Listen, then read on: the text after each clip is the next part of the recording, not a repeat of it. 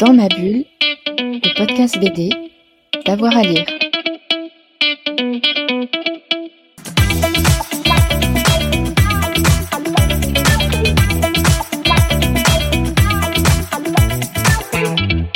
C'est toujours un peu compliqué comme, euh, comme question. Euh, je vais essayer d'en prendre un vieux et un un peu plus récent.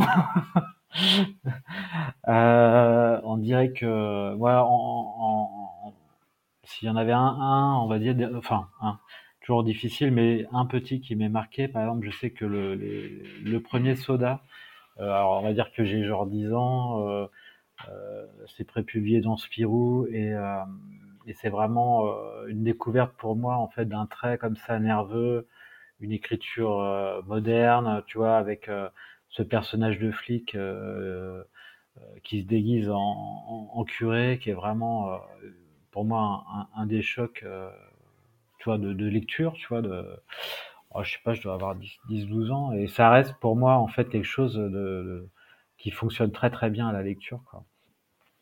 Euh, ça me paraît euh, aussi, alors un peu inévitable aussi, mais dans, dans les trois, il y a évidemment la quête de l'oiseau du temps, tu vois, sur lequel j'ai pu travailler.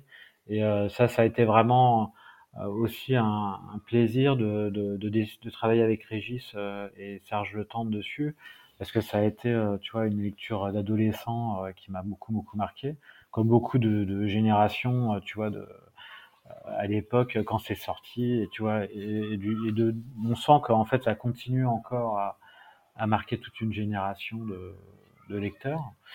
Euh, après, dans les choses euh, plus récentes, euh, moi je conseillerais, c'était le Ces jours qui disparaissent de Timothée Le Boucher. Là où on est vraiment pour le coup dans quelque chose qui a quoi, qui a 4-5 ans j'imagine, euh, et qui a vraiment été euh, une claque en lisant ce bouquin. Euh, et c'est d'ailleurs Hubert, j'en avais déjà entendu un petit peu parler, et puis en fait c'était Hubert qui m'avait dit, écoute, j'ai lu ce truc-là, c'est incroyable.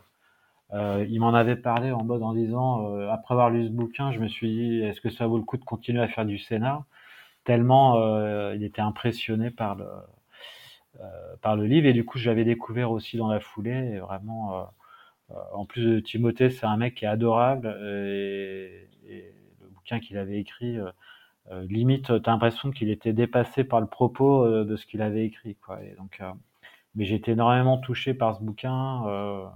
je, vraiment, je le conseille aussi grandement, quoi. Mm. Dans ma bulle, le podcast BD, d'avoir à lire.